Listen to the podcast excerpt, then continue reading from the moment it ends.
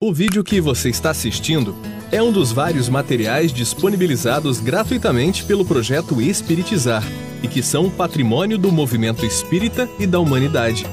Na descrição do vídeo você encontra indicação de outros materiais relacionados a este assunto. Você pode aprofundar seus estudos e colaborar com a manutenção deste projeto iluminativo, adquirindo os livros, DVDs e MP3 do projeto Espiritizar em www.livrariaespiritizar.com.br. Encontre mais materiais como este e fique por dentro da agenda de palestras e seminários transmitidos ao vivo em www.espiritizar.org.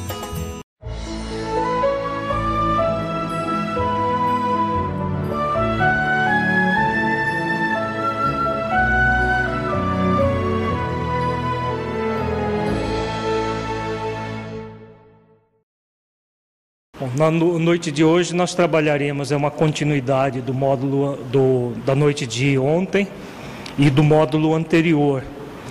Trabalharemos os fatores que dificultam ou que auxiliam o relacionamento conjugal saudável. Começaremos com os dificultadores, depois nós trabalharemos aquilo que beneficia o relacionamento conjugal saudável. O fator mais de, que, que dá um maior além daquela do, da forma falsa de administrar conflitos, ou quando o casal cria uma relação conflituosa, é a crítica. Nós temos a, a crítica acaba por gerar essa relação conflituosa em que nós confundimos a pessoa com a atitude dela. Há um ataque ao caráter da pessoa, em vez de se fazer observações sobre um problema específico. Então, como nós vimos também ontem, a questão do conflito, é necessário ver que a pessoa que comete um equívoco é mais do que o equívoco. Nós não somos pessoas que vivemos só fazendo coisas erradas. Nós temos os nossos acertos e os nossos erros. Como pessoas que está, estamos em processo de evolução, é natural que nós tenhamos erros e acertos. A pessoa que faz crítica ao cônjuge, o que acontece? Ela tem um movimento de rotular com adjetivos perniciosos o cônjuge porque ele praticou uma ação equivocada. Então, confundindo a pessoa com a atitude. É o típico da, da relação daquele casal número 4 que nós vimos na noite de ontem. Troca-se acusações, gerando uma relação conflituosa, em que os cônjuges vão cada vez mais aprofundando essas críticas, gerando como uma corrosão da própria relação. A crítica ela vai ser vai ser aprofundada no desrespeito. Então, o desrespeito já é um aprofundamento da própria crítica. Há uma intenção deliberada de insultar e agredir psicologicamente o parceiro. Ela é expressa através de insultos, xingamentos, hostilidade, zombaria, sarcasmo.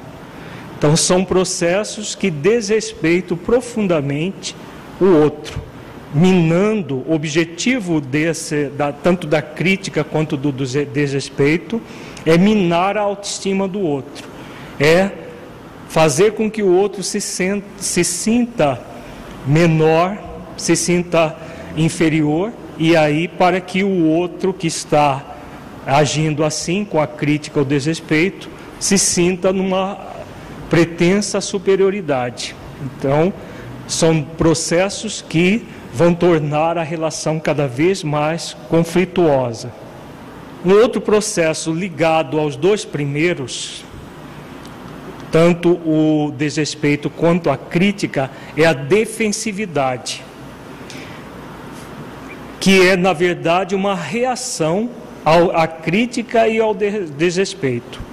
A pessoa criticada, desrespeitada, ela tenta defender-se das agressões do cônjuge usando as seguintes reações. Então a pessoa tende a se defender daquelas agressões motivadas pelo cônjuge. O que a pessoa costuma fazer? Vejamos as, os movimentos de defensividade que a pessoa costuma praticar. O primeiro de todos é rejeitar a responsabilidade. A pessoa fica dizendo, fica insistindo que a culpa não é dela. O cônjuge criticado fica repetindo o tempo todo: não, não é minha culpa, não fui eu, não. É, tentando se defender daquela crítica. Como, comumente busca-se projetar a culpa no próprio parceiro, ou em outras pessoas, ou em situações gerais. Então a pessoa se defende acusando o outro, bem típico daquele casal número 4. Um troca a acusação não fui eu, é você, é você que é isso, você que é aquilo, né? culpando é, o outro ou culpando terceiros que não estão envolvidos. No caso daquele casal, culpava-se a mãe do marido. Né? Ela estava, não estava participando do processo, mas entrou no, na briga por essa, esse movimento da pessoa rejeitar a responsabilidade e projetar nos outros a sua própria dificuldade. Outro sinal de defensividade é a pessoa desculpar-se com frequência. Tem pessoas que o tempo todo elas cometem equívocos e se desculpam mas a desculpa se torna um movimento, como se fala popularmente, a desculpa esfarrapada. A pessoa erra, aí depois vem, me desculpe, me desculpe. É como se ela, ah, como se diz popularmente, morde e depois assopra, morde e assopra. Só que a pessoa que está sendo mordida se cansa, né, de ser mordida e vem depois um assoprozinho para aliviar aquela mordida. Então é um movimento de equívocos contumazes e às vezes repetitivos e depois uma desculpa, como se a desculpa fosse algo que sanasse o equívoco. É. Tem pessoas que se especializam. Aí quem olha externamente dá a impressão, nossa, fulano é humilde muito humilde, porque ele erra e ele vive pedindo desculpa. Se isso for uma prática sem a correção daquilo que gerou o erro, é uma prática negativa em si mesma. Por quê? Não adianta a pessoa ficar repetindo me desculpe, me desculpe e continuando praticar os mesmos equívocos. A desculpa é muito boa, desde que a pessoa haja sem intenção de ferir, depois lá solicita desculpa para poder se reabilitar daquela atitude equivocada. Agora, quando ela se torna aquele movimento simplesmente de aliviar o erro praticado, ela se torna perniciosa e um sinal de, de defensividade. Tem pessoa que já chega no ambiente, ah, me desculpe, é aquela pessoa que vive chegando atrasada, por exemplo, no ambiente. Ela já chega dizendo, me desculpe, mas ela na próxima vez repete o mesmo processo e repete repete sistematicamente o mesmo erro, erro e solicita desculpa por aquele erro. Outro sinal de defensividade na relação são as chamadas queixas cruzadas rebate-se uma queixa com outra queixa, sem prestar atenção ao que o parceiro se queixou. Então um vem queixa uma coisa, ah, mas também você faz isso. Aí o outro já rebate com uma outra queixa, como se ao rebater com outra queixa anulasse a primeira queixa. Então fico trocando queixas. Você faz isso, mas você também faz isso. É, o outro fala, mas lá também você faz aquilo outro. E ficam trocando queixas e acusações. Desrespeito mútuo. Além de defender-se das acusações, busca-se atacar o parceiro. Então, aqui é aquele movimento da pessoa deliberadamente ir lá e atacar a honra, atacar a autoestima do parceiro. Outro sinal de defesa é a repetição. Repetir o seu ponto de vista várias vezes, tentando ganhar o outro pelo cansaço. É igual adolescente, né? Tem, tem cônjuge que funciona como adolescente. E vem e repete, e repete, e repete, e repete a mesma coisa até que o outro se cansa daquilo, daquela repetição, fala, vamos, vamos, vamos fazer. Concorda para se livrar daquela repetição constante do parceiro. Outro sinal de defensividade é o célebre sim, mas. Há uma aparente concordância que logo se segue uma discordância. Vem um cônjuge e fala: O que, que você acha de, de, disso, disso, daquilo? O outro fala: Sim, mas aí coloca uma série de contradições aqui o parceiro colocou. Então a, a pessoa entra no movimento de discordância velada. Ela começa com sim, com uma aparente concordância, mas logo em seguida vem discordar do outro.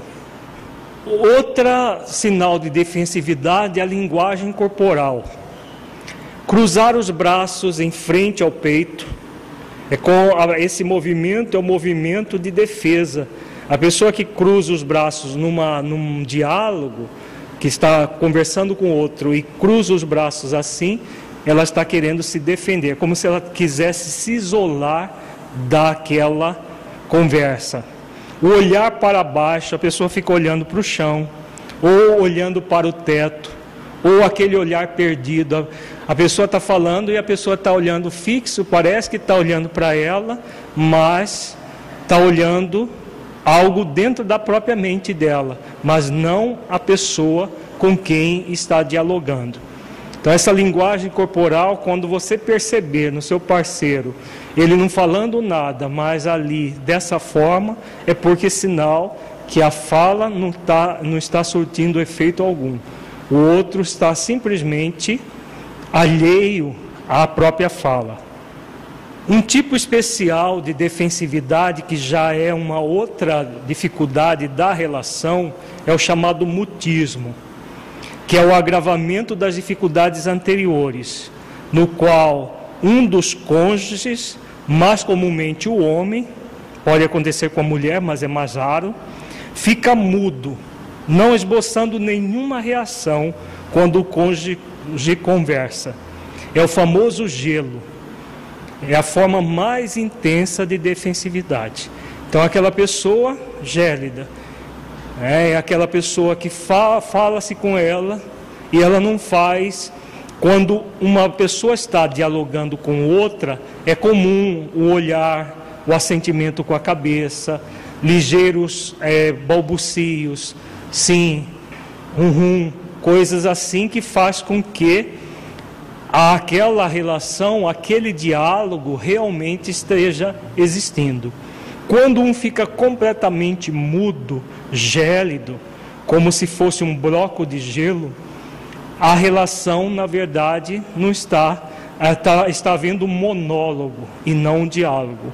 É muito comum na relação conjugal os casais principalmente a, a mulher, entrar no movimento de monólogo. Né? Ela fala e o marido está ali olhando, ou para o vazio, ou simplesmente olhando para ela, mas completamente mudo, completamente alheio a tudo que está acontecendo. Esses movimentos acabam por dificultar intensamente a relação conjugal. Então, a relação conjugal que poderia ser saudável se o casal utilizar desses instrumentos, que daqui a pouco nós vamos falar sobre a diferença entre diálogo e discussão, esse movimento é muito comum na relação que acaba por os cônjuges não dialogarem, mas discutirem entre eles. Então, quando o casal tem esse hábito de criticar, de desrespeitar, da defensividade, do mutismo, a relação se torna extremamente comprometida. Dificilmente um, um casal formará uma relação conjugal saudável dessa forma. Vejamos agora aquilo que facilita o relacionamento conjugal saudável. Alguns fatores, porque não vai dar para que nós vejamos todos os fatores, tanto daquilo que dificulta quanto aquilo que facilita a relação. O grande facilitador da relação saudável, não apenas conjugal, mas a relação com qualquer pessoa, é aquilo que nós chamamos de movimento amoroso. O movimento amoroso da pessoa com ela mesma que vai gerar a relação amorosa com o seu próximo. Esse movimento amoroso é formado de cinco sentimentos básicos. O primeiro deles é a autoestima. A pessoa que se ama, ela costuma estar de bem com a vida. E quando ela se ama, está de bem com a vida, ela tende a também estimar o seu próximo, no caso, estimar aqui o cônjuge. Então, uma relação saudável, ela estará sendo baseada, é, é basilar isso, na autoestima. A pessoa que se ama, ela tem condições de aí amar o outro. Se ela não se ama, jamais ela conseguirá amar o outro. É aquilo que Jesus nos orientou, que é o amar ao próximo sempre como a si mesmo. Se nós temos dificuldade de nos amar, teremos sempre dificuldade de amar o outro. E aí teremos muitas vezes aquela busca do amor no outro, que nós vimos no módulo passado, gerando a carência afetiva, que a pessoa tende a buscar no outro aquilo que ela não está se dando. O segundo sentimento básico que vai facilitar a relação saudável é a autoaceitação. Autoaceitar-se é a pessoa se ver como espírito imortal em evolução. Nós somos aprendizes da vida. E como aprendizes da vida, nós somos pessoas que temos os nossos acertos e os nossos erros. Temos as nossas qualidades e os nossos defeitos.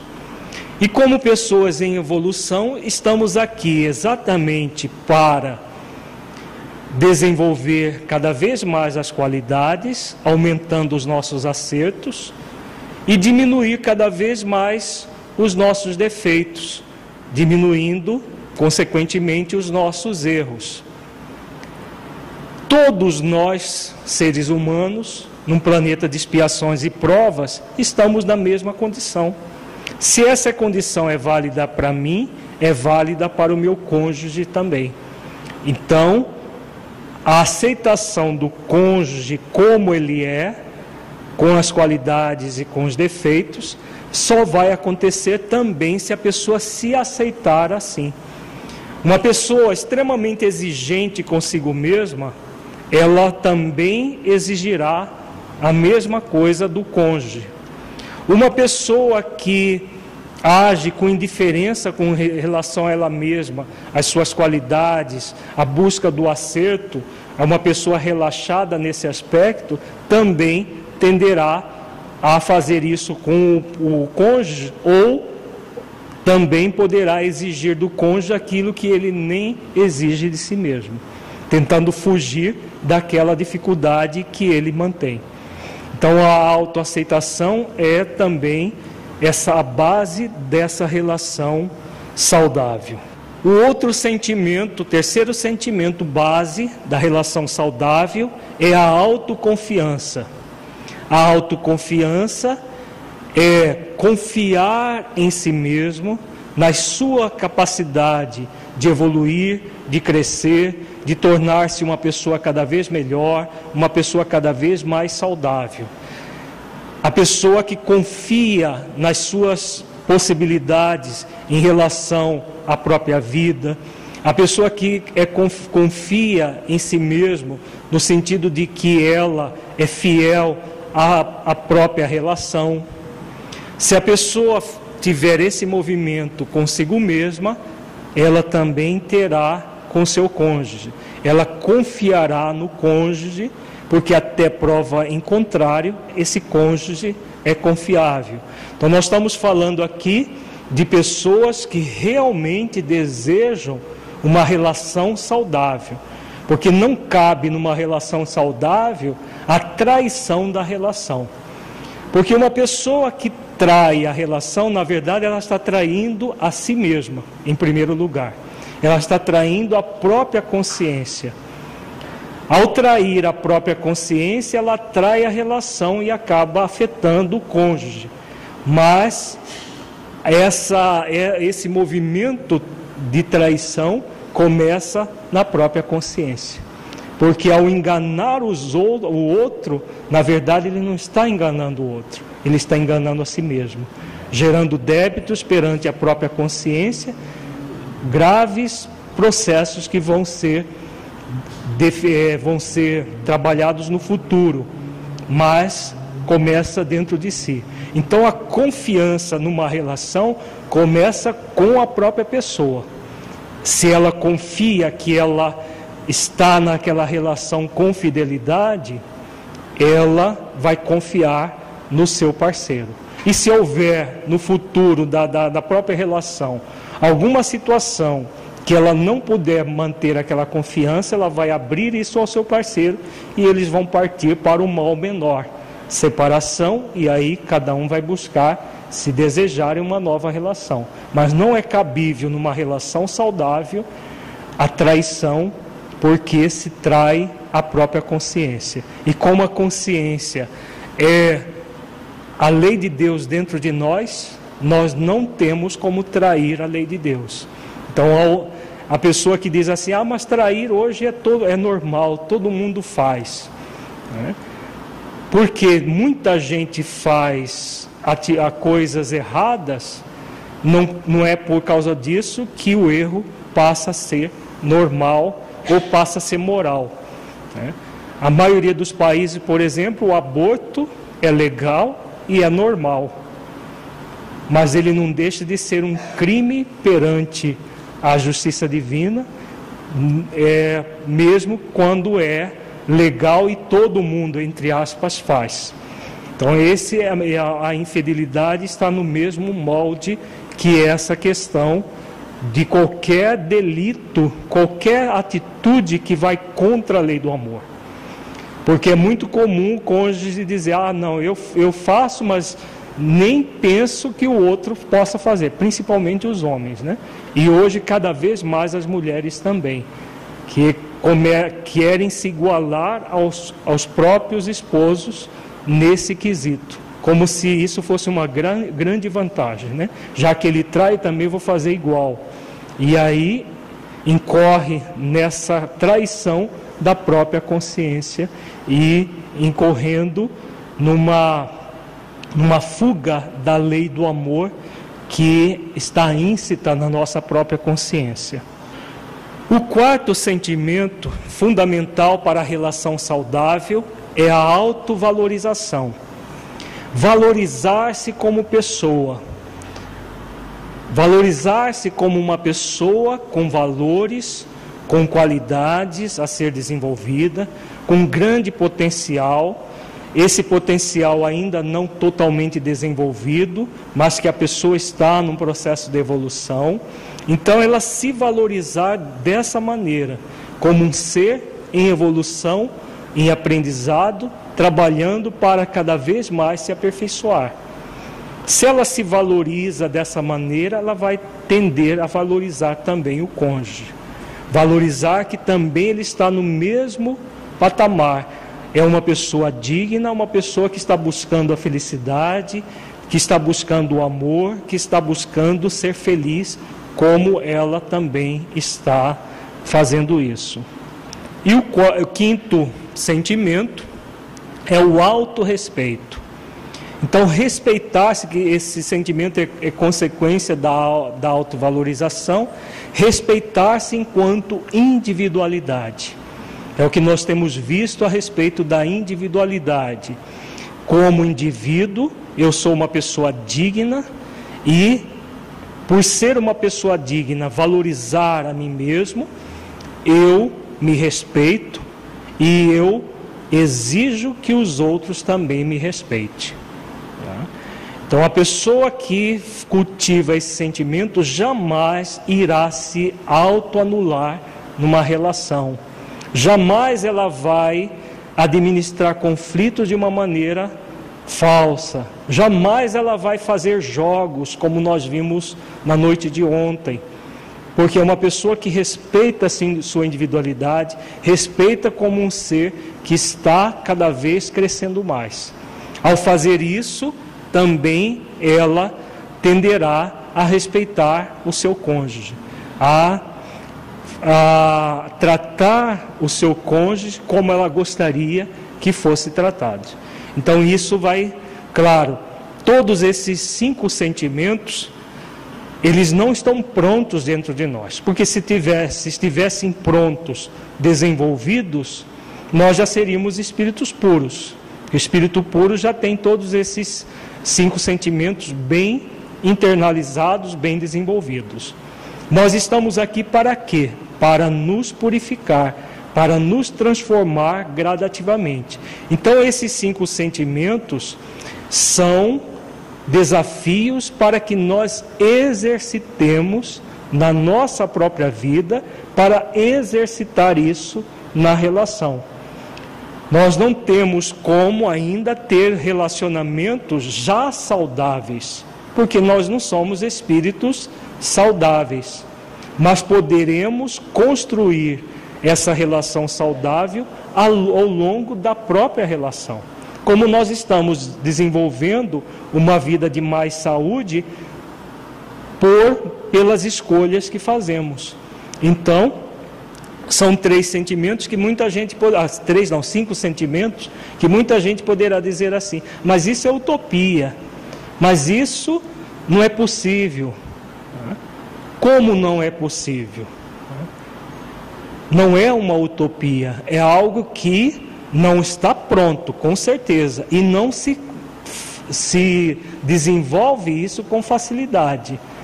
Desenvolve-se isso com esforço, com dedicação, com trabalho muito grande de realmente de dedicação na busca desses cinco sentimentos. Então ele é perfeitamente possível, factível, não é uma utopia no sentido de que é algo impossível de ser realizado. Difícil sim, concordamos, mas perfeitamente possível.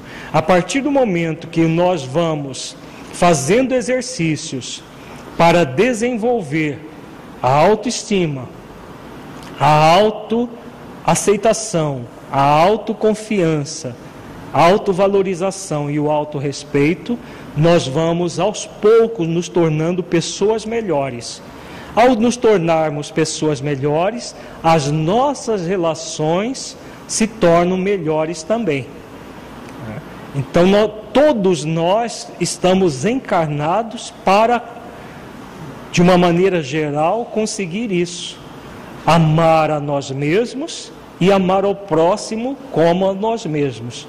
Esses cinco sentimentos nada mais são do que uma, uma, uma forma didática de, de, de nós vermos que são cinco sentimentos básicos que vai gerar esse movimento amoroso consigo mesmo e com o cônjuge ou com qualquer pessoa que nós nos relacionamos.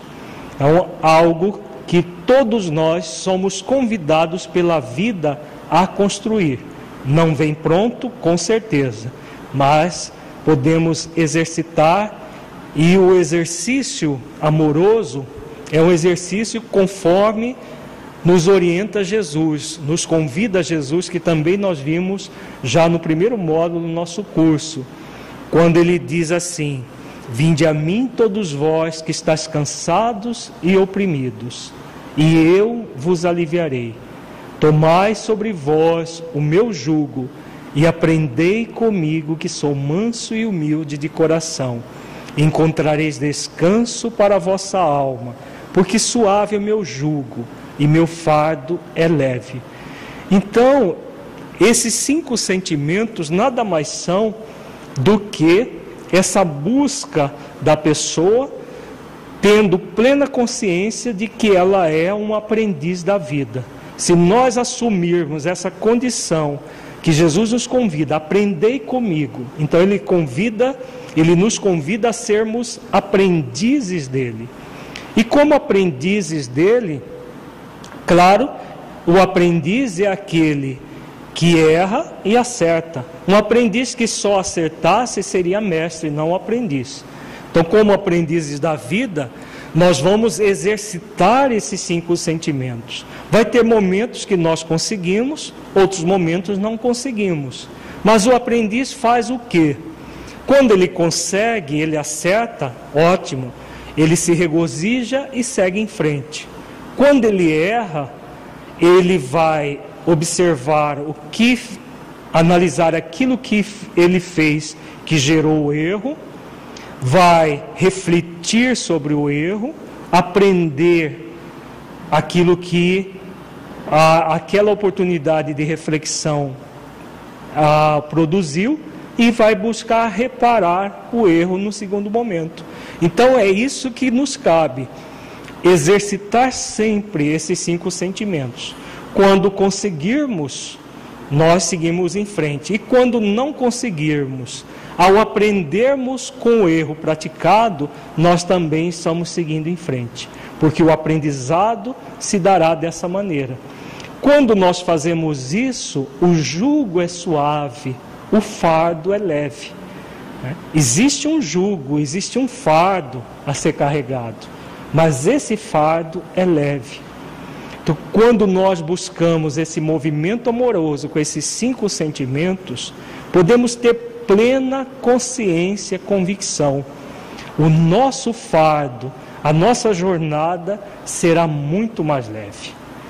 Se, ao contrário, não assumirmos essa condição de aprendiz da vida, de aprendiz de Jesus, e agirmos com rebeldia, com desamor e com orgulho, que são as, os três sentimentos contrários ao amor, à mansidão e à humildade que Jesus nos recomenda, nós vamos ter uma vida cheia de aflições, cheio de cansaço, cheio de conflitos. Aí é a escolha que nós vamos fazer. No caso que nós estamos trabalhando, que é a relação conjugal como é a relação conjugal que eu quero ter.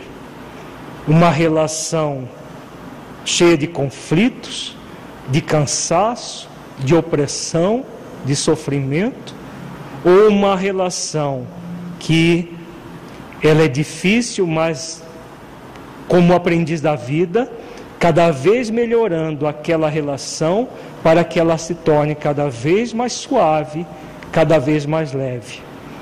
Que tipo de relação eu desejo? Eu quero para a minha vida? É uma pergunta fundamental que todo cônjuge deve se fazer. E se optar pela segunda proposta, de viver com jugo suave e com fardo leve, é fundamental fazer exercícios para isso. Porque não é possível o jugo suave e o fardo leve sem esforço, sem dedicação. Porque é uma vida de mais saúde. E uma vida de mais saúde é uma, é uma joia rara, de alto valor. Então não é com qualquer preçozinho que nós vamos conseguir essa joia rara. É com esforço, com dedicação, que é um preço alto, mas é um preço alto que gera tantos benefícios que vale a pena pagar esse preço. Enquanto que o contrário não tem preço algum. Para nós vivermos como aqueles quatro casais que nós vimos na noite de ontem, não tem preço algum num, num primeiro momento. Mas num segundo momento, o preço é alto. Porque no início não se faz esforço algum para se trabalhar a relação. Mas, com o passar do tempo, com deterioramento da própria relação, o resultado é, são as relações conflituosas, as relações cheias de cansaço e de opressão. Então não paga-se nada no início, paga-se depois um preço muito amargo, muito difícil de suportar. Enquanto que o contrário é investir agora, investir na prática desses cinco sentimentos. E o resultado é cada vez mais uma relação suave, uma relação leve, que nos, nos traz, como disse Jesus, descanso para a nossa alma. Que descanso é esse? O descanso da consciência tranquila, o descanso da paz interior, o descanso de saber que a nossa relação não é perfeita, mas é uma relação que está se aperfeiçoando sempre. É uma relação calcada na, na estima, na aceitação, na valorização na confiança e no respeito mútuos. E aí sim, a relação se torna cada vez melhor, cada vez mais saudável. Vamos ver agora um outro fator fundamental para o relacionamento saudável, que é aquilo que nós chamamos de diálogo proativo. É muito comum na relação conjugal as pessoas chamarem os cônjuges, principalmente as mulheres, fazem muito isso. E é um grande equívoco que elas fazem. Chamar o cônjuge para discutir a relação. E aí eles acabam discutindo, só falta trocar tapas e às vezes até chegam às vias de fato. Por quê? A palavra discutir é uma palavra que, nós, que em programação neurolinguística nós dizemos que é uma palavra de duplo sentido. É uma palavra que tem uma conotação chamada positiva e negativa também. Só que a conotação negativa é muito mais intensa do que a positiva. A conotação negativa, se nós, por exemplo, falarmos que chegar alguém chegar aqui e falar tem duas pessoas discutindo lá na secretaria da federação. O que, que nós vamos primeiramente é, compreender? Que essas duas pessoas estão brigando lá na secretaria da federação. Não, não, não é isso não, é discutindo no bom sentido. Elas estão discutindo o próximo evento que vai ter agora no início de setembro. Né? Então nós precisamos explicar a palavra para torná-la positiva. Quando, na verdade, o que, que acontece? Quando a palavra vem na nossa mente, imediatamente, como o nosso cérebro funciona por associação e comparação, imediatamente vem toda a carga negativa da palavra. Então, quando um cônjuge chama o outro para discutir a relação, alguma coisa não muito agradável vai acontecer. Uma vez conversando com um professor de inglês meu, ele falou que a esposa acordou ele quatro horas da manhã para discutir a relação. Ela estava até quatro horas da manhã insônia, ele estava lá roncando, ela não aguentou e o, acordou para discutir a, relação. E acabaram discutindo uma bela de uma briga mesmo. Né? Porque, claro, quatro horas da manhã, né, para discutir, ainda chama o outro para discutir, vai ter briga. Já a palavra diálogo, que é a palavra apropriada para que nós possamos conversar sobre a nossa relação, ela é uma palavra que não tem conotação negativa. Dialogar é ah, vem do grego daia, logos. Logos é conhecimento. Então, esse conhecimento trocado, esse tro conhecimento que vai ser mutuamente trocado um com o outro. E nós colocamos o adjetivo proativo, a palavra proativo vem do inglês proactive, que significa uma, um movimento positivo na direção de um objetivo bem definido. Quando a pessoa tem um movimento bem definido, ela sabe o que quer, ela tem esse, essa, isso que em português nós chamamos de proatividade. Esse substantivo proatividade que gera o adjetivo proativo. Então, o diálogo proativo, ele permite que os cônjuges busquem informações, compartilhem opiniões e cheguem a um mútuo acordo sobre os planos de ação. Esse é a, o objetivo do diálogo. Vamos ver como que o diálogo ele se manifesta, como que ele se é, dá na prática. O tom do diálogo proativo é sempre amigável. São pessoas que estão buscando um objetivo único. Mesmo quando se trata de um assunto difícil, o tom da conversa é amigável e os parceiros tentam solucionar o problema juntos. O objetivo é sempre a solução do problema. Nós temos um problema X. Que ações nós vamos realizar para resolver esse problema? Então, essa, esse foco na solução do problema gera aquilo que nós chamamos da motivação por aproximação. As pessoas se motivam -se a, a se aproximar de uma solução e no caso do casal, uma solução em conjunto para resolver o conflito, resolver aquela pendência que eles têm. Enquanto que na, na, na discussão há uma tendência de um querer diminuir o outro, querer fazer com que o outro é, não tenha razão, um tem razão e outro não tem razão. No diálogo, não. O diálogo sempre vai ser amigável. Na discussão, há uma tendência de um querer falar mais alto do que o outro. Os dois sentem que não há confronto entre eles, mas que unidos buscam solucionar o problema. Então, uma relação amistosa, sem confrontos. Não é para que um saiba mais e outro saiba menos. Um tem mais razão e outro tenha menos razão.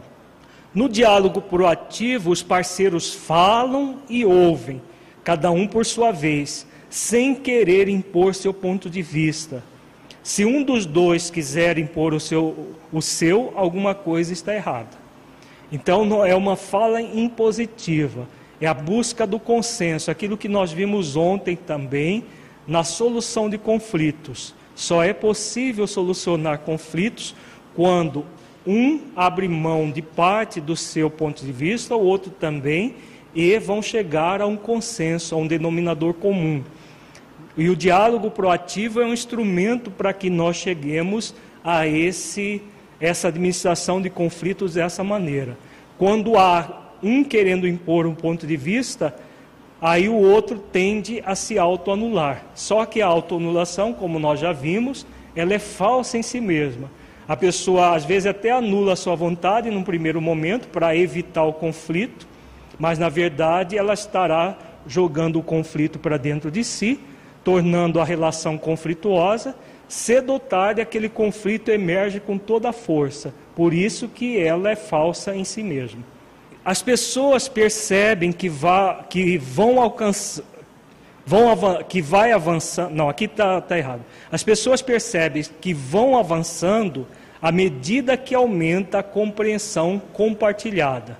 Os diálogos entre adversários são repetitivos, mas nos proativos, a cada comentário de um e de outro, dá-se mais um passo na direção de um plano de ação criado pelos dois. Então, é uma, uma relação em que buscam sempre a solução e não um adversário do outro, tentando provar que o outro não tem razão e que quem tem razão é o primeiro. Vejamos agora os estilos de diálogo possíveis que nós podemos ter. Nós podemos ter o diálogo proativo, que é esse com essas características que nós elencamos, o, dia, o, o chamado é, a discussão que é o reativo e o passivo, que já não seria mais diálogo, mas mais propriamente discussão ou ausência dela no, na base do faz de conta. Então vejamos aqui. No nível do objetivo, o diálogo proativo, ele tem o um movimento de buscar compreensão compartilhada e consensual. Então chegar a um consenso, um denominador comum.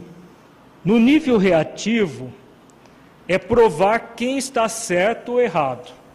Então a pessoa fica ali, eu, eu tenho razão, eu que sei, você não sabe nada.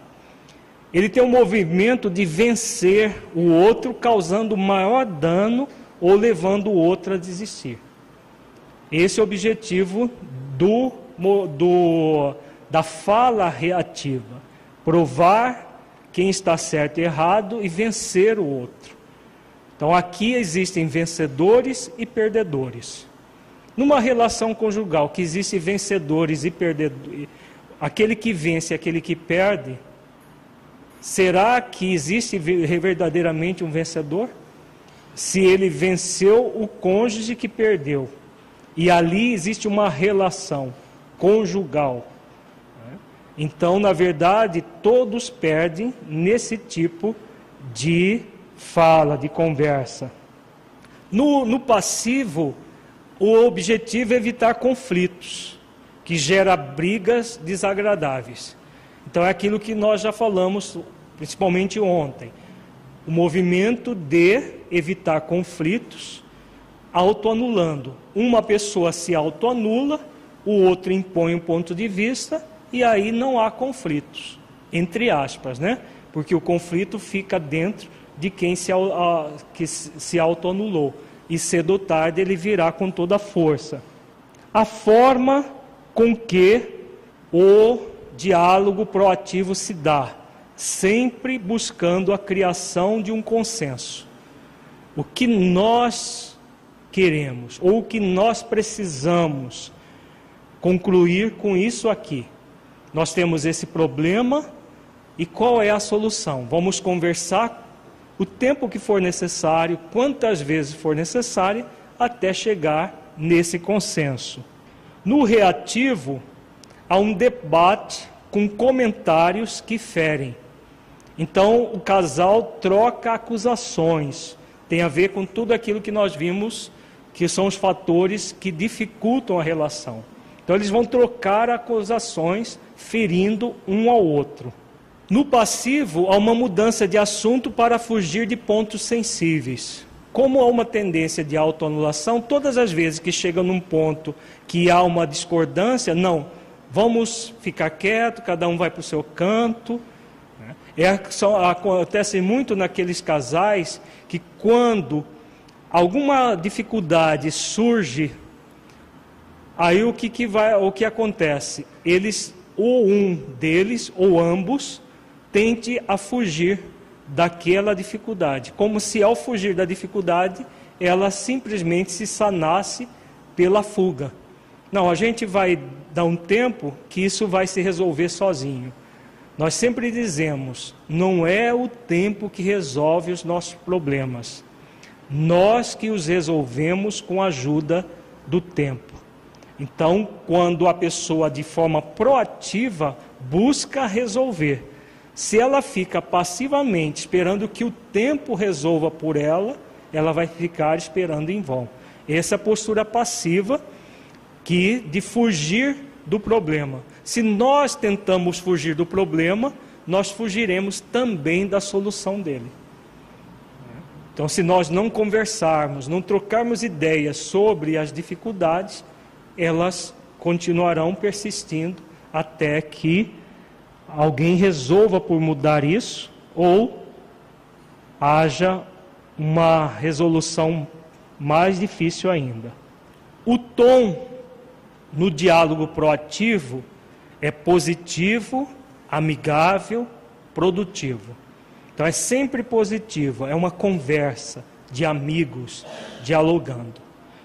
No reativo é duro, tentando persuadir, pode ficar irritado ou zangado.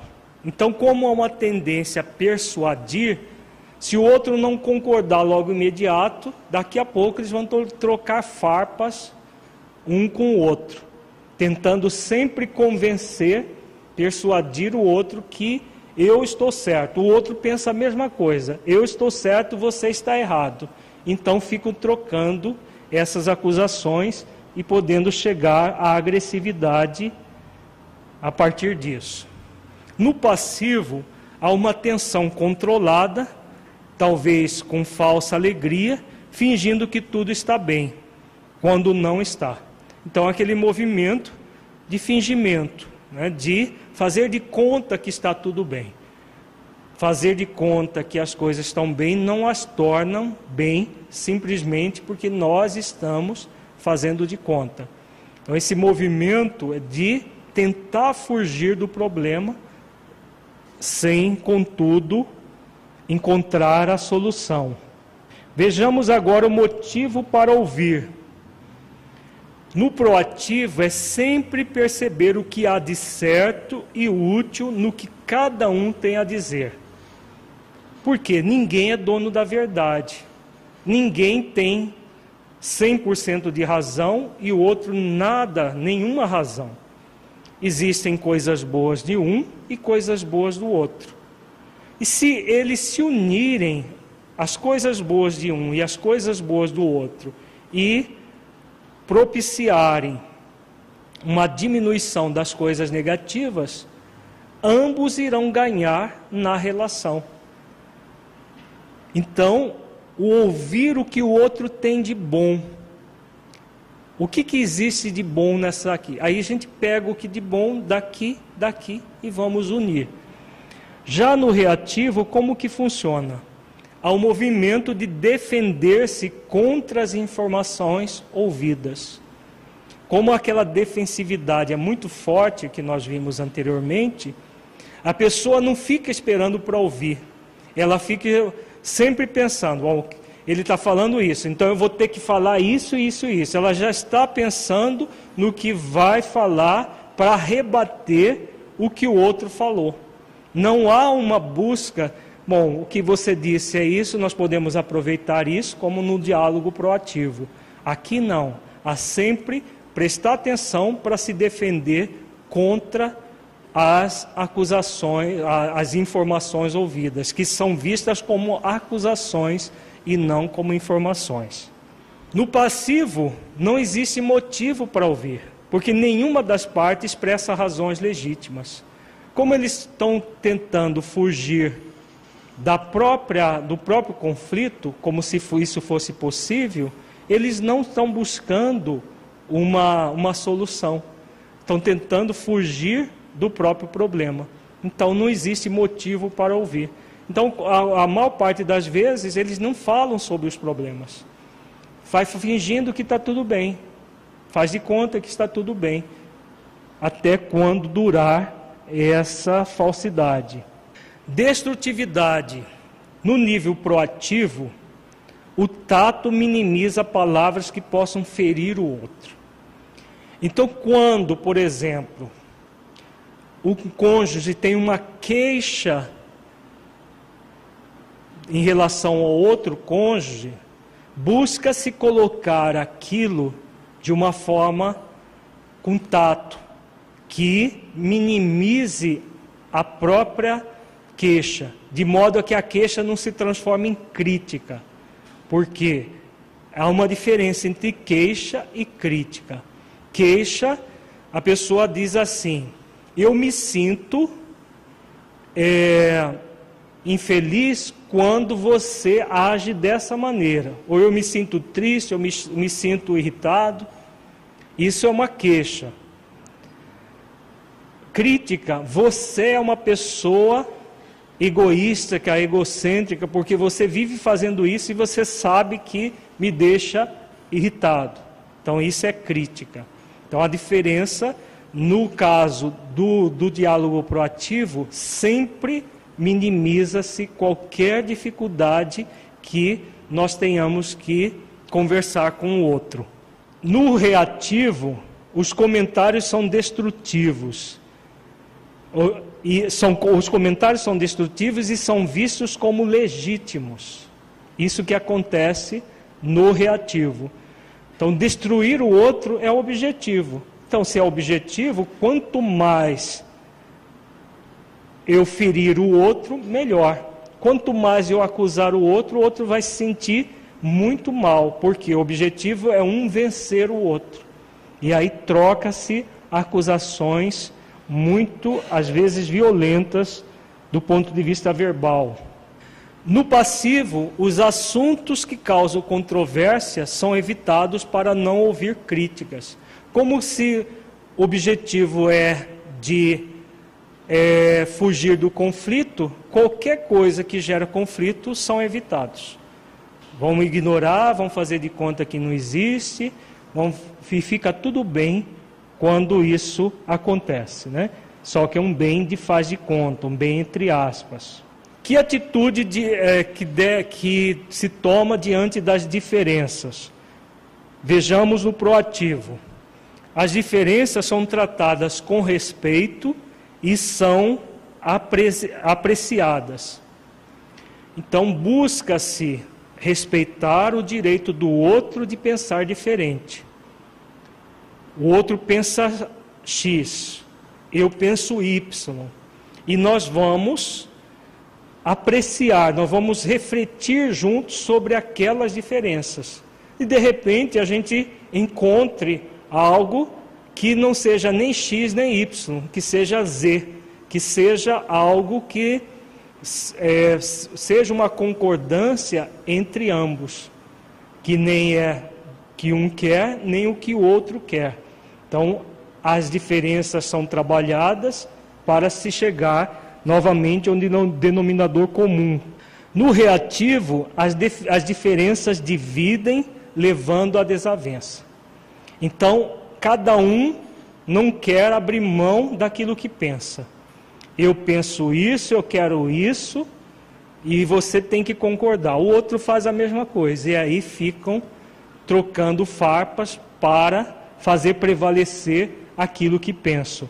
O que está sempre em, em voga são as diferenças, não aqueles pontos de união entre o casal. No proativo, eles buscam um, um, movimento de união, no reativo, não, sempre reforçando as diferenças. E no passivo, as diferenças produzem afastamento, pois discordar causaria conflito. Então, como não pode se discordar, porque se discordar vai gerar conflito, há uma aparência de resolução do conflito. Só que o conflito faz com que o casal se afaste um do outro. Porque, como nós vimos ontem, quando Jesus disse: Eu não vim trazer a paz, mas a espada. Eu não vim trazer a paz, mas a divisão, porque uma relação amistosa de verdade vai passar pelo conflito, um conflito bem administrado. E o diálogo proativo é um instrumento por excelência para fazer com que o conflito seja administrado. Quando as pessoas agem de forma passiva, parece que não há, não há conflito. Mas por quê? Porque é aquela paz do mundo, como nós vimos também ontem. É a paz do mundo que faz com que as pessoas façam de conta que está tudo bem, porque foge-se de tudo aquilo que possa trazer o conflito à luz do dia, trazer o conflito na para a aparência. E ele fica camuflado em uma ou em ambas as pessoas. Vamos ver agora aquilo que se chama formas de invasão verbal são atitudes que têm a ver com essa reatividade do, do diálogo. E Quais são, seriam as alternativas positivas a essas formas de invasão verbal? Vejamos. O primeiro, ler pensamentos. É um movimento muito comum na nossa cultura de adivinhar o que o outro pensa. Então vem o uma o cônjuge diz assim: "Já sei o que você pensa sobre isso". Então se ele já sabe o que o outro pensa, o outro não precisa falar nada. Morre o diálogo ali mesmo, que ele já sabe o que o outro pensa. Qual é a alternativa positiva? Pergunte o que você pensa sobre isso. Mesmo que o outro, às vezes pela convivência, acontece muito pelo jeito, pelo olhar, pela forma de movimentar corporalmente, que o cônjuge já tem uma ideia do que o outro pensa. Isso pode acontecer numa relação muito íntima, que é a relação conjugal, pelo jeitão do outro já se sabe. Mas já chegar e falar que o outro, que ele já sabe, faz com que o diálogo não ocorra. Então, para que estimule o outro, né, colocar muito claramente o que você pensa sobre isso. Como que é isso para você? Para que o outro estimule a falar e aí chegue-se ao consenso que se quer na relação. Pior do que ler pensamentos é isso aqui, ler emoções, é adivinhar o que o outro sente. Porque o sentimento é mais profundo, é mais íntimo ainda do que o pensamento. Então a pessoa chega e diz assim: Você está triste por minha causa. Você está zangado, eu sei. Então são formas de invadir o outro, de entrar na intimidade do outro. Isso é um movimento individualista que faz com que um entre na intimidade do outro. Se o outro permitir, vai haver todos aqueles conflitos que nós já trabalhamos. Alternativa para isso: pergunte. Eu estou percebendo você triste. É isso mesmo? Qual o motivo? Você está zangado? O que aconteceu? Então, permitindo que o outro venha e se abra, se quiser. Se não quiser, respeita-se o direito do outro de ficar em silêncio. Outra forma de invasão verbal muito prejudicial é o rotular, que tem aquele movimento ligado à crítica que nós vimos e o desrespeito. Atribuir defeitos ao outro. Vejamos um, um exemplo. Você é mesquinho e egoísta. Quando nós dizemos você é tal coisa, nós estamos nos referindo ao ser que a pessoa é. E em psicologia transpessoal, nós dizemos que o ser é sagrado. O ser é a essência divina que nós somos. Então, nós chegarmos e acusarmos alguém, você é isso, mesquinho, egoísta, orgulhoso, uma pessoa má, você é, nós estamos ferindo a pessoa intensamente, ferindo aquilo que existe de mais sagrado nela, que é o ser que ela é. Vejamos que a alternativa positiva é sempre evitar fazer comentários negativos ou insultar. Porque esse insulto rotulando o outro leva a confundir um possível movimento egóico da pessoa com a essência da pessoa. Ela não é aquilo, ela está assim. Ela teve um movimento negativo naquele momento. Então é melhor dizer: eu sinto nessa sua atitude um movimento egoísta. Podemos conversar a respeito? Naquele momento assim, assado, eu percebi que você agiu de forma egoísta. Podemos conversar sobre isso? Percebamos que é muito mais suave do que você dizer você é egoísta. Se ele é, não tem mais jeito. Agora, se ele teve uma atitude egoísta, ele pode corrigir a atitude. Agora, se ele já é assim, o ser dele inteiro é assim, não tem alternativa para mudar. Então, é isso que é o, o prejuízo do rotular. Criticar, nós já falamos, mas vamos ver como que é o exemplo de criticar. Falar negativamente sobre o que o outro faz ou fez. Vejamos exemplos aqui. Você não presta atenção quando eu estou falando. Você faz as coisas rápido demais e dá tudo errado. Então aqui é uma crítica direta à pessoa. Alguém gosta de receber críticas? Levanta a mão. Ninguém? Vocês estão de parabéns, né? Porque se gostasse a gente internaria lá no Hospital Adalto Botelho, hospital psiquiátrico que tem em Cuiabá. Por quê? Crítica, tem gente que diz assim, não, é crítica construtiva. E aí dá-lhe bordoada no outro, né? A gente sempre diz, se fosse construtiva não seria crítica. Só a palavra crítica já dá um arrepio. Não, eu tenho uma crítica. Oh, não, mas é construtiva, tá? E aí vai cacetada no outro. Crítica é sempre crítica. E crítica sempre começa dessa forma. Você é isso, você faz, você não, você. Quando nós agimos assim, nós vamos ter elementos de divergência com o outro e não de convergência, mesmo que exista uma intenção positiva, mas ela é mal direcionada por quê? Porque nós estamos criticando o outro. Qual seria a alternativa positiva?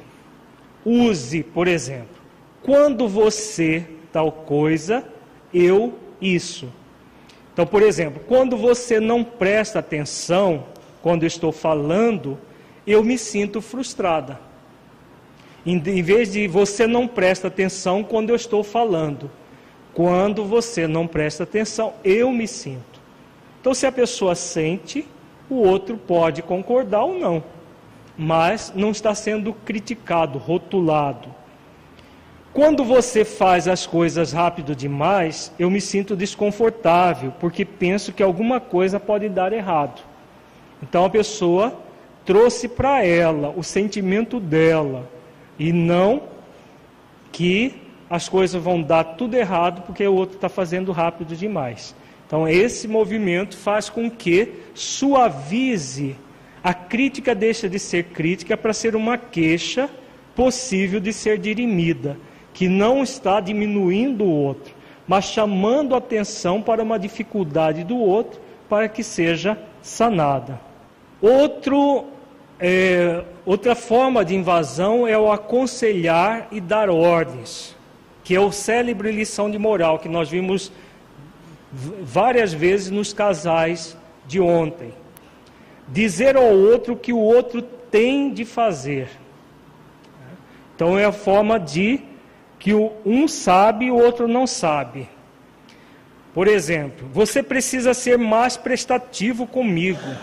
Não coma isso, faz mal. Então fica alguém sempre aconselhando e o outro, que é um débil mental, incapaz, tendo que receber ordem e conselhos do outro. Já diz um ditado popular, né? Se conselho fosse bom, a gente não dava, vendia.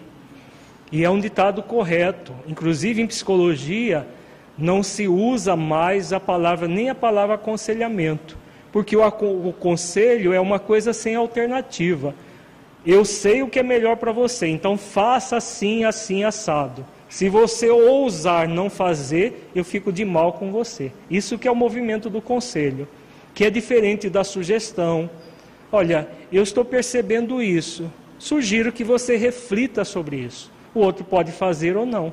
Agora, se eu sou o dono da verdade, eu sei, o outro não sabe, eu vou estar sempre apontando o que o outro tem que fazer. Vejamos as alternativas que nós podemos ter positivas em relação a isso. Exponha o que você pensa e faça uma pergunta. No caso do primeiro caso, eu acredito que se você agisse desta maneira, eu me sentiria melhor. O que você acha? Então a pessoa dá uma possível solução. Quer comer isso? Tem muita gordura, pode lhe fazer mal. Então ali houve uma sugestão de, em vez de não coma isso, faz mal, eu sei o que é melhor para você. Eu posso sugerir que aquilo pode fazer mal, mas é uma opção do outro comer ou não a gordura que ele está ali no prato. Vejamos agora aquilo que se chama a, a destrutividade na relação e o tato, a delicadeza na relação. A delicadeza e o tato gerando é, fatores que tornam a relação saudável e a destrutividade a relação doentia. Começando com tom de voz e atitude.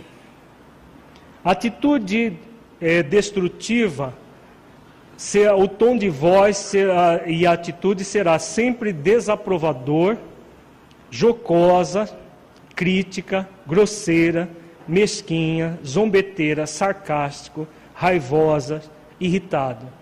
Então o movimento será dessa maneira. A pessoa passa no tom de voz a crítica, a, a, a irritação, a zombarias, a, o, o sarcasmo. São movimentos que desagregam, que desunem as pessoas. Né? Porque ela acaba jogando isso na própria relação. Quando busca-se de uma forma delicada, com tato, a relação, o tom de voz e atitude são neutros, carinhosos, gentis, calmos, pacientes, sensatos, informativos, firmes, sérios. Então, fala-se buscando pontos de união com o cônjuge e não de desaprovação.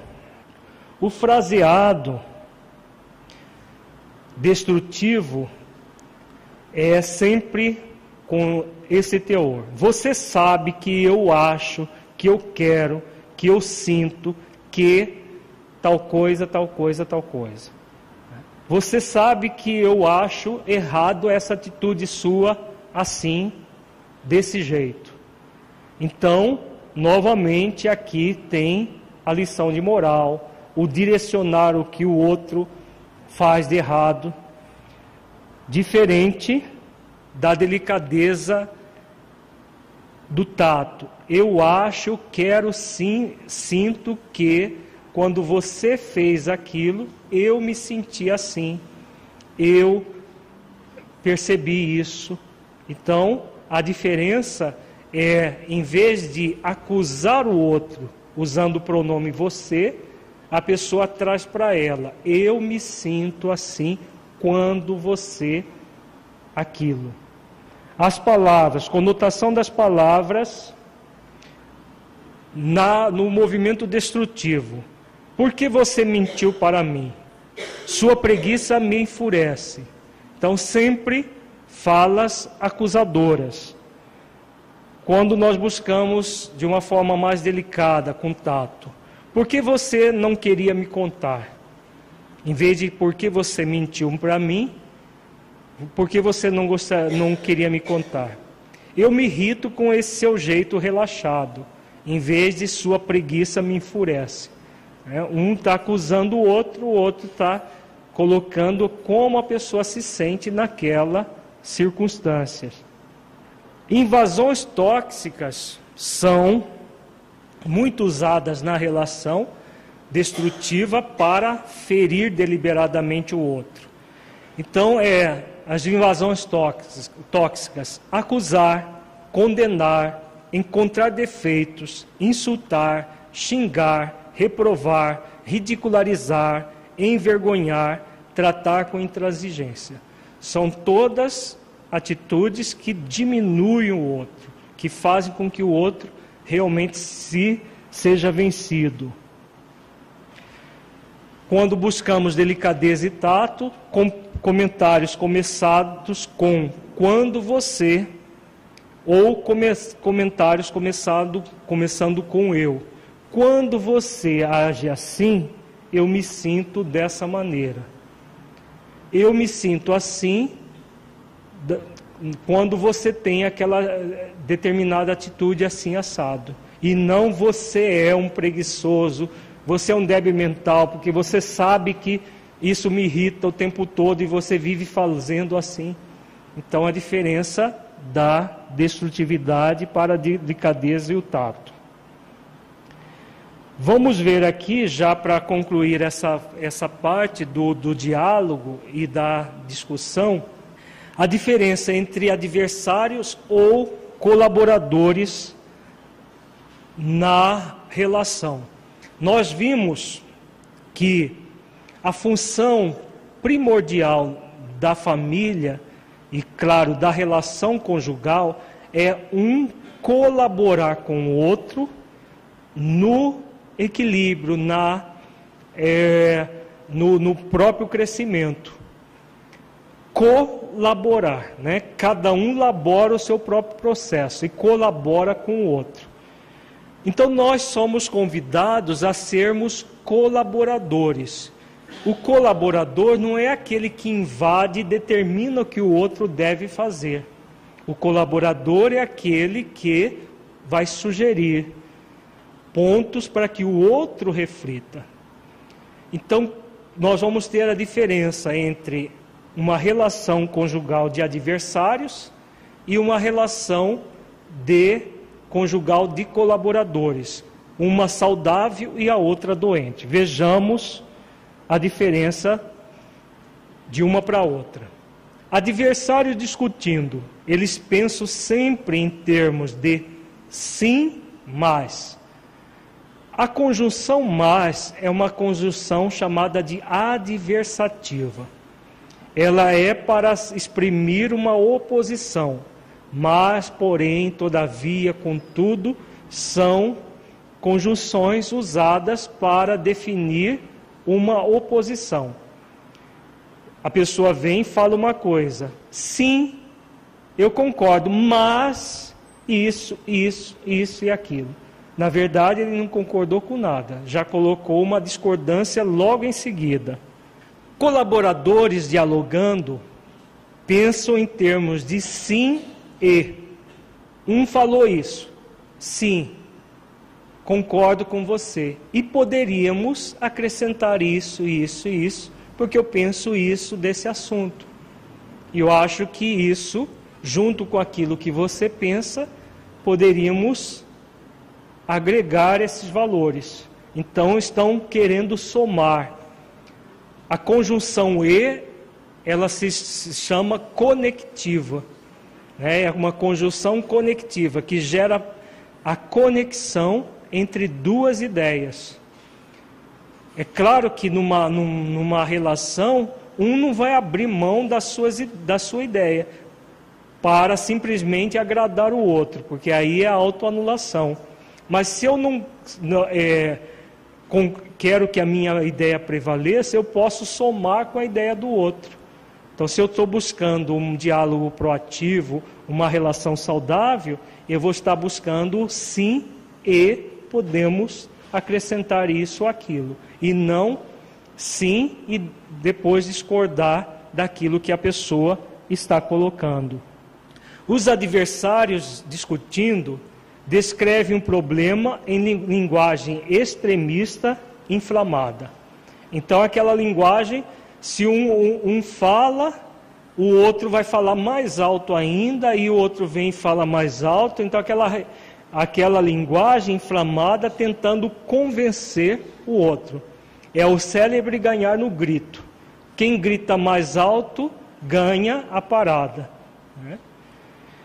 Já os colaboradores dialogando são realistas, e usam linguagem neutra.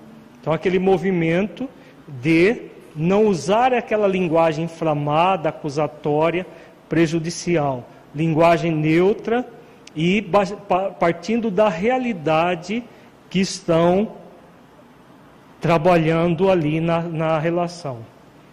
Adversários discutindo, eles culpam, fazem acusações e críticas do, do cônjuge.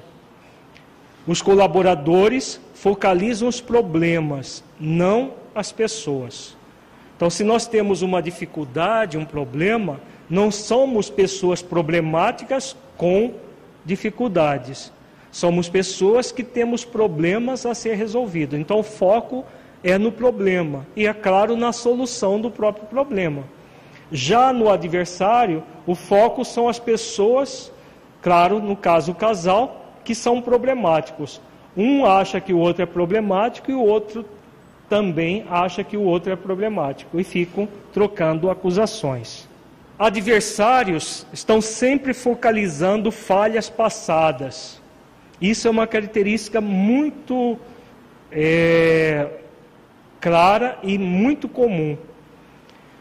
Em vez de focar o problema presente e as soluções para o futuro, as pessoas tendem a estar sempre trazendo falhas passadas. Um vem e fala: o que, que você acha disso, disso assim assado? Vamos, vamos é, resolver isso? Ah, mas naquele dia, naquela, naquela data X assim, você fez tudo errado e você isso, você aquilo.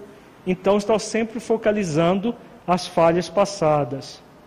Os colaboradores concentram-se nos problemas do presente e encontrar soluções para o futuro. Então estão sempre focando a solução possível de ser realizada naquele problema.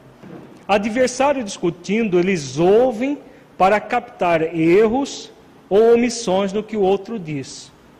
Então ficam prestando atenção para qualquer contradição, qualquer erro, ele vir em cima e derrubar o outro. Colaboradores ouvem para captar o que há de certo e útil no que o outro diz. Então, sempre o objetivo de ver o que existe de certo, de útil no, na fala do outro. Adversários estão sempre menosprezando as opiniões um do outro. Eu sei, você não sabe. Os colaboradores respeitam as opiniões um do outro. Então tem como base aquele auto-respeito e o respeito ao outro, a valorização do outro. Adversários criam uma atmosfera de desesperança porque o, o, o, a conversa não evolui. Estão sempre focados no derrubar o outro. Os colaboradores criam energia positiva e compaixão mútua. Como estão, estão como objetivo de resolver o conflito, resolver o problema, eles estão sempre trabalhando essa compaixão mútua. O que, que o outro tem de melhor? O que, que eu tenho de melhor? E aí buscam equacionar isso. Adversários permite-se alguns permite-se ataques ataques pessoais para invalidar as opiniões um do outro. Como o objetivo é vencer, derrubar o outro, eles atacam para o outro se sentir mal. Colaboradores levam em consideração as razões um do outro. Eu tenho razão, mas o outro também tem, e nós podemos unir as nossas razões. Adversários produzem um resultado em que há um vencedor e um derrotado. Então, na verdade, como nós vimos, dentro de um ponto de vista mais global, mais holístico, dentro daquilo que nós vimos na visão sistêmica da família, todos perdem. Se o casal perde, os filhos também perdem naquilo todo. Já os colaboradores produzem soluções que beneficiam os dois.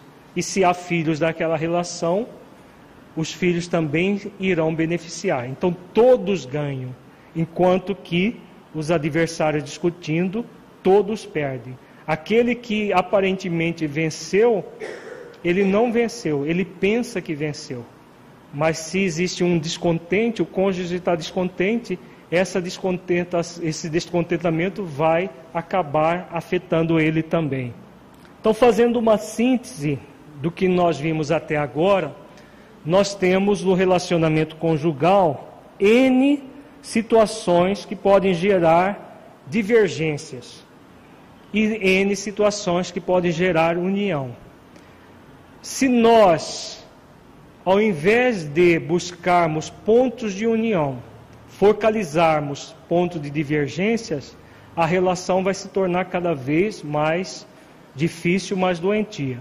Então, pontos de divergências da relação: insegurança, insegurança em relação a si mesmo, e é claro que a insegurança em relação a si mesmo vai gerar insegurança em relação ao outro.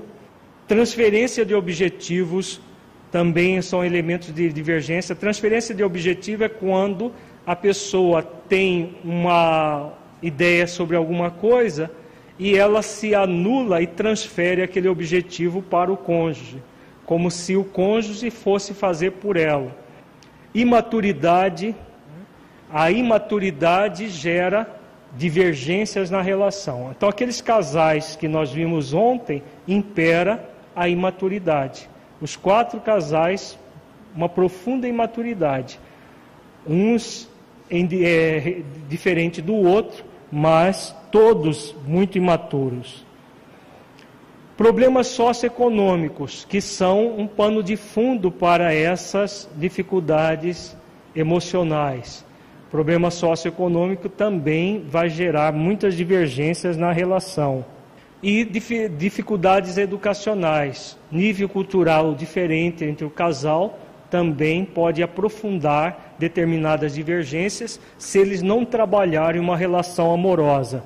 E as culturais são decorrências da educacional pontos que geram união na relação.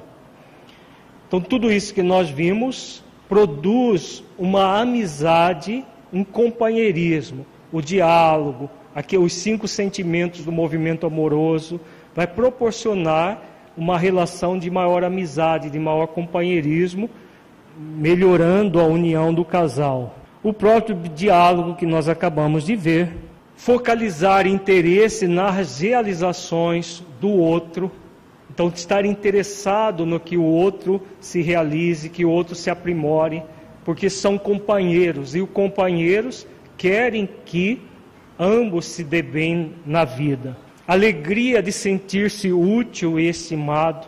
Então, é uma relação em que um se sente alegre, se sente é, feliz por ser útil e estimado, é aquela estima mútua.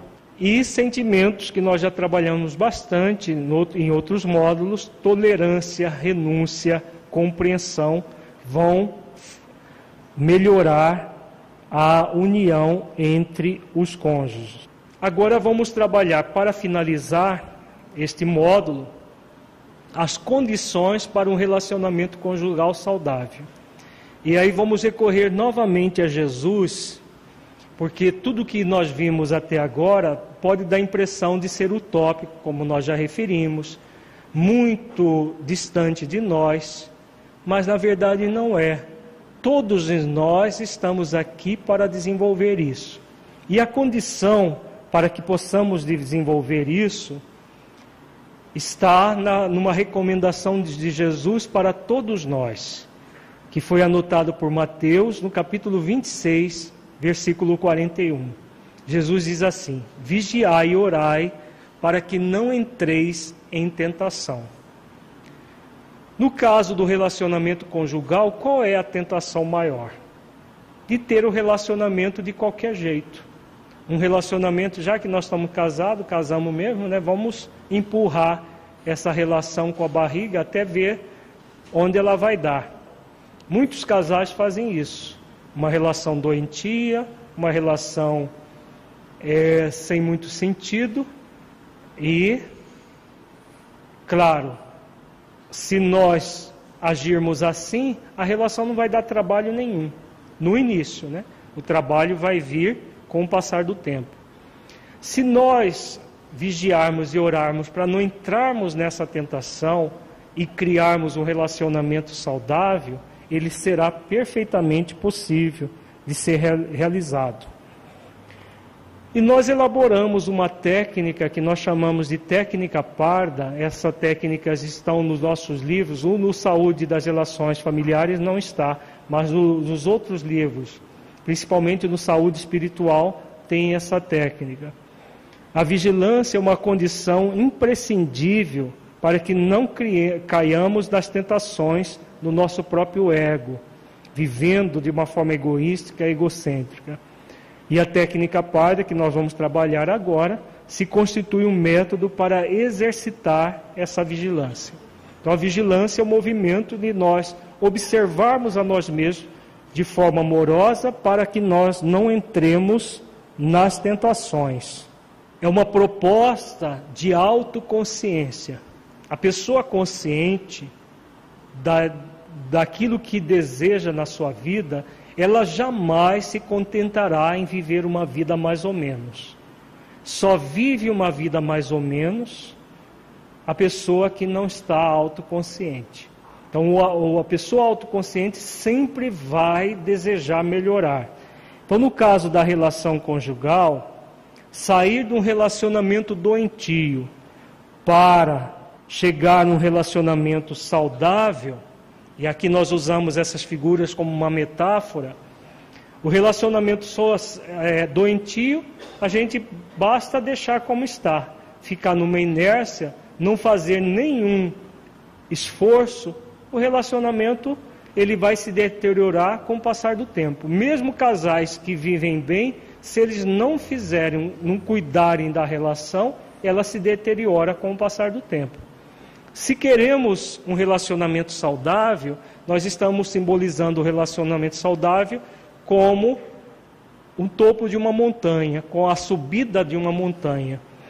Então, muita gente quer um relacionamento saudável, mas ela quer o um relacionamento saudável como essa pessoa está aí, de papo para o ar, esperando. Não, Deus vai mandar bom tempo. Deus sempre manda bom tempo, mas o bom tempo que Deus manda é para que nós nos esforcemos para torná-lo bom, torná-lo sempre um o tempo bem usado. Então, do da relação doentia para a relação saudável, vai necessitar de nós um movimento da subida da montanha. Porque não basta desejar um relacionamento saudável, é preciso fazer todo o esforço, toda uma dedicação na direção daquilo que desejamos. O relacionamento saudável será sempre possível, sim, quando nós nos dispomos a subir até o topo da montanha. É difícil subir um to ao topo da montanha, de uma montanha, sim mas é perfeitamente possível. Não é uma utopia. Né? Nós estamos usando a montanha como um símbolo, como uma metáfora. Ficar de papo para o ar é muito mais fácil, com toda certeza. Mas é um fácil que se tornará difícil mais tarde. O difícil de hoje vai se tornar cada vez mais fácil amanhã. E o fácil de hoje vai, ao contrário, se tornar cada vez mais difícil. E a técnica que nós chamamos de técnica parda, ela vem de, três, de cinco palavras. A primeira, percepção. A segunda, a aceitação. A terceira, reflexão. A quarta, decisão. E a quinta, ação. No caso, ação da vontade. Nós só podemos mudar a nossa vida para melhor se nós percebermos. Ninguém muda aquilo que não percebe em si mesmo. Então a percepção é o primeiro passo para qualquer processo de mudança. É necessário que eu perceba o meu movimento. Por exemplo, os jogos psicológicos que nós costumamos ter, as atitudes nossas em relação a, a, a na, na relação com o cônjuge, tudo isso está nesse item percepção. Essa percepção deve ser sempre isenta de julgamento de certo e errado. Não é perceber eu estou certo, o outro está errado, ou eu estou errado, o outro está certo. É uma percepção amorosa. Se eu percebo um erro, o que me cabe? Aprender com ele e corrigi-lo. Se eu percebo o erro no outro, a que mim me cabe sinalizar para o outro e, se for o caso, colaborar com o outro para que ele possa corrigi-lo, se for o caso. Mas sinalizar sempre nós poderemos. Então, essa é a percepção. Uma percepção isenta de julgamento certo e errado e uma percepção da realidade, não daquilo que nós idealizamos. Nós idealizamos pessoas perfeitas para casar conosco, para ser nossos cônjuges. Como pessoas perfeitas não existem, se nós não entrarmos numa posição realista, de uma percepção realista, que somos pessoas em aperfeiçoamento, essa percepção vai ser inútil em si mesma. Então, perceber que nós somos pessoas num processo de evolução. Depois de perceber, nós vamos fazer um trabalho de aceitação. Aceitar a pessoa como ela é nos aceitar como somos. A aceitação é uma virtude proativa. Nós sempre dizemos que a aceitação é proativa. Como proativa? É uma virtude que é muito confundida com a acomodação. Acomodação, a pessoa se acomoda onde ela está. Aceitação não. Ela aceita como ela está e ela sempre se pergunta: que ações eu posso realizar para superar essa dificuldade. Então é sempre proativa. Ela aceita que existe uma dificuldade nela e ela sempre se pergunta que ações ela pode realizar para superar aquela dificuldade. Da mesma forma com relação ao outro. A reflexão é a próxima etapa. Quando eu percebo determinadas dificuldades em mim, é necessário que eu reflita sobre como essa dificuldade surgiu e possa trabalhar em função de superar essa dificuldade. Depois que eu refleti, refleti, eu vou tomar a decisão. É muito comum em relação à decisão a pessoa dizer assim: um dia desses eu começo a mudar, uma hora dessas eu começo. Alguém já viu um dia desses no calendário? Uma hora dessa no relógio tem? Não tem nem uma hora dessa, nem um dia desses. Então a pessoa fica protelando, dizendo para ela mesma que ela quer mudar, mas um dia desses ela começa. Dessa maneira ela não vai a lugar algum. É necessário tomar a decisão: eu quero uma relação mais saudável ou não? Se eu quero, eu tomo a decisão aqui agora. Eu não vou me transformar de uma hora para outra numa pessoa perfeita, mas eu posso me aperfeiçoar sempre, me esforçando a partir da decisão que eu tomei. E depois, por último, a ação da vontade, porque não existe nada que não tenha que ser, não, não, não precise ser feito a partir de uma ação, um plano de ação estabelecido que nós possamos utilizar a vontade para o nosso equilíbrio.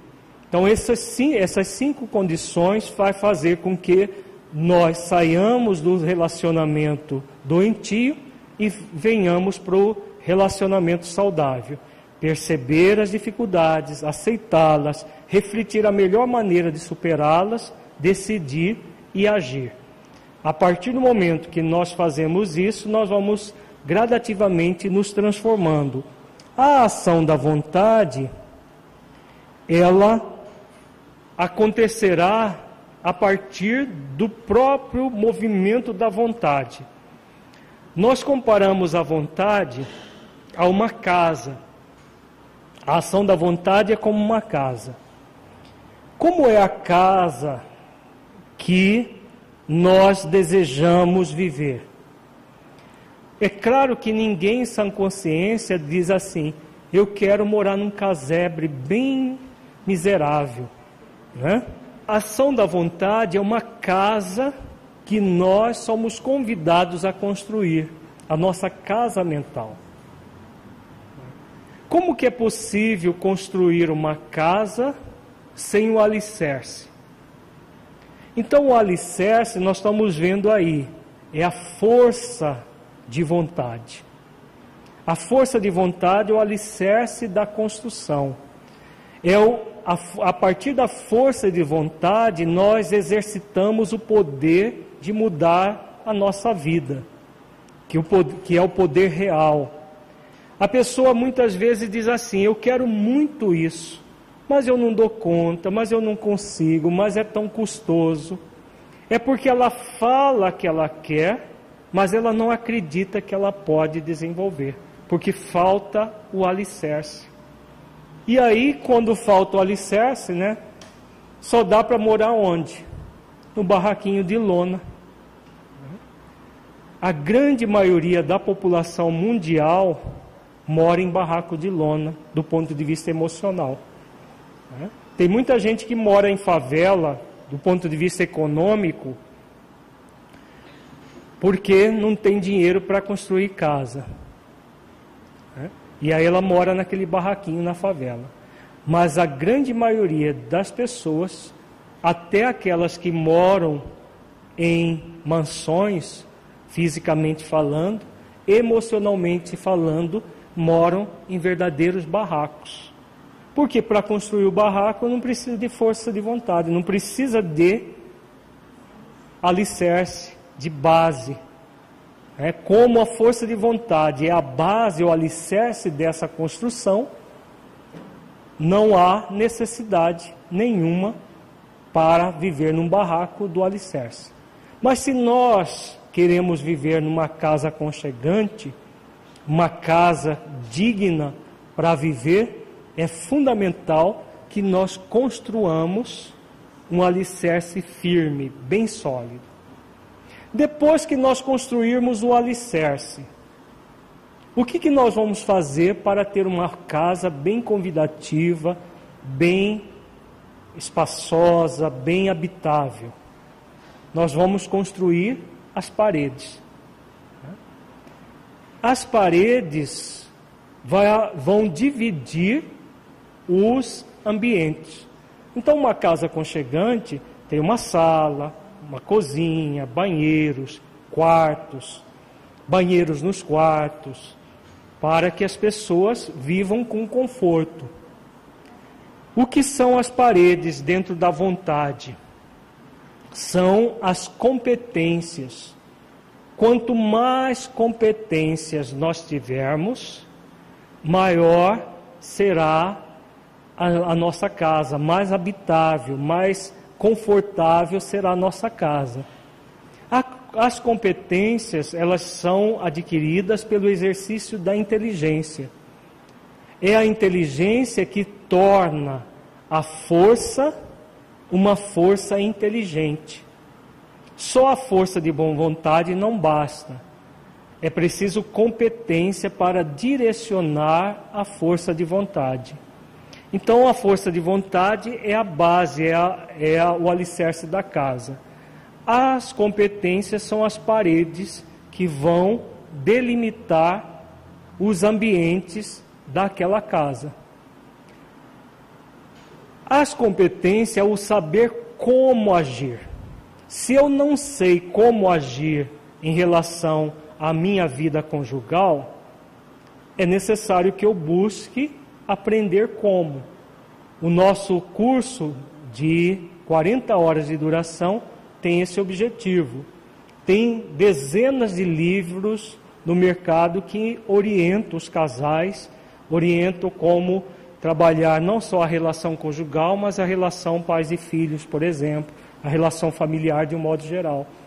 Então, quanto mais nós buscarmos nos conhecermos como pessoas, e conhecermos dinâmicas da própria relação, maior as maiores as competências que nós teremos para viver de forma harmônica. Quando nós não temos competência, o que, que é, sobra? Morar num barraquinho que nem parede tem, né? Um barraquinho tem, não tem alicerce, as paredes são de lona, ou de papelão, ou de de caixa de madeira usada e a pessoa vive ali entre quatro paredes, num cubículo. Então, como a gente disse, centenas de milhões, milhares de pessoas vivem nesses cubículos, emocionalmente falando. Porque não, o alicerce não existe, as paredes não existem, ou existe de uma forma muito precária, porque a pessoa não faz os esforços necessários para criar o alicerce, para construir as paredes. Depois que nós construímos alicerce na nossa casa e paredes, o que mais nós precisamos? Se nós tivermos só alicerce e paredes, a casa é inútil, né? Porque num dia de chuva não conseguiremos habitar. Num dia de sol muito forte, ninguém vai aguentar de calor dentro da casa. Então, uma casa só é convidativa se nós construirmos o alicerce e as paredes. E depois vamos construir o teto. O teto é o que dentro da vontade? Aquilo que nós chamamos de alto amor. Uma pessoa que se ama não se contenta com a vida mais ou menos. Então o teto é aquela estrutura que vai fazer o telhado. O teto é composto da estrutura e das telhas. A estrutura é o alto amor, é aquilo que vai segurar as telhas, que é que a felicidade, dentro dessa metáfora que nós estamos usando, da metáfora da casa. A felicidade, ela vem por cima de tudo, cobrindo a estrutura do telhado. Aí dá para entender que muita gente deseja um, um, relacionamento conjugal saudável e feliz, poucas pessoas conseguem. Por que que vocês que a gente disse isso? O que, que vocês acham? Hã? Não se esforçam, né? E aí o que, que acontece? A pessoa quer as telhas flutuando no ar. Tem jeito de nós termos telha flutuando no ar? Não quer fazer esforço para construir a base, o alicerce. Não quer adquirir competência. Quantas pessoas que começou o nosso, começaram o nosso curso e quantos estão? Nós estamos na metade do curso já metade das pessoas desistiram. Num curso gratuito, à disposição de todo mundo. São poucas as pessoas que perseveram, que vão até o fim numa jornada. Apesar de estar à disposição para cada um adquirir as competências. Mas a pessoa diz: ah, mas é tão custoso. Ficar duas horas lá ouvindo coisas sobre família é, parece que não tem nada a ver com a gente, né? É uma coisa totalmente, nós estamos falando de vida em Marte, não tem nada a ver conosco. Então, a pessoa não adquire as competências. O auto-amor, nessa, nessa altura do campeonato, se a pessoa não se esforça, não faz algo para tornar a vida dela melhor, é claro que ele está ou diminuído ou comprometido de alguma maneira. E a pessoa quer ser feliz apesar de tudo. Aí, claro, ela quer as telhas flutuando no ar.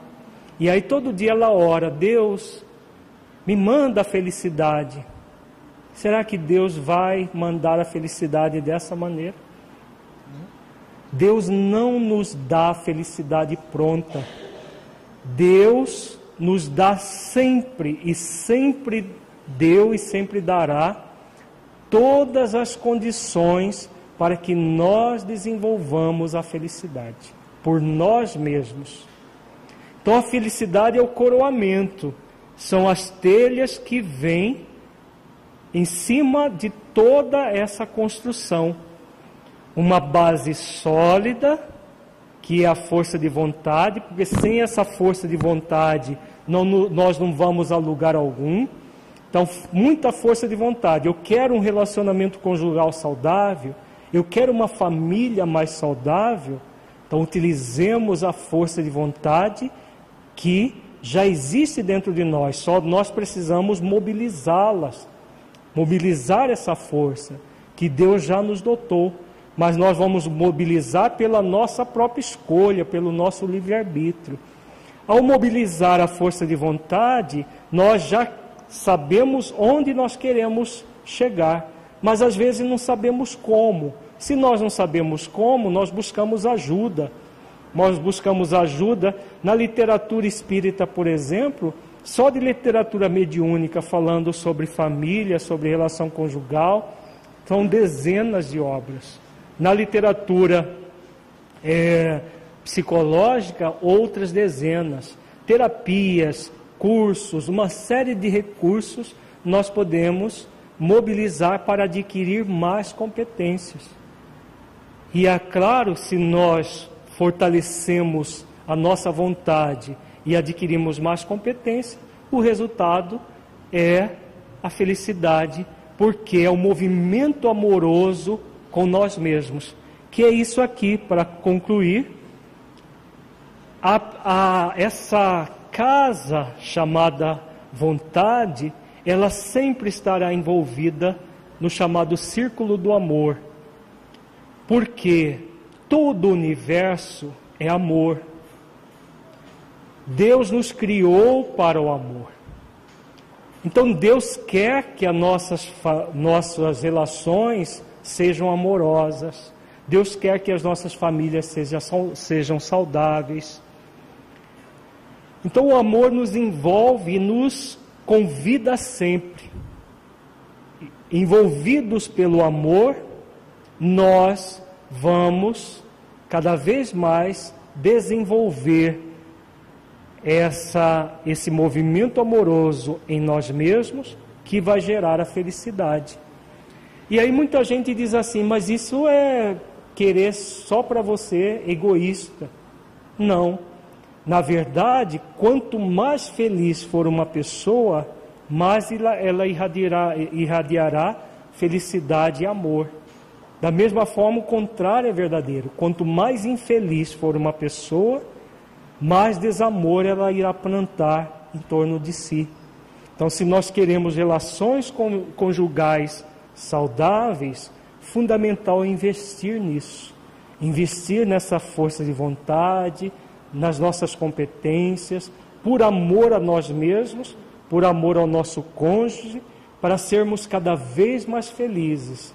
E como disse Jesus, tornar o nosso fardo cada vez mais suave, tornar o jugo cada vez mais suave, o fardo cada vez mais leve, fazendo com que as nossas relações sejam relações que gerem diferença positiva tanto em nós quanto no nosso cônjuge.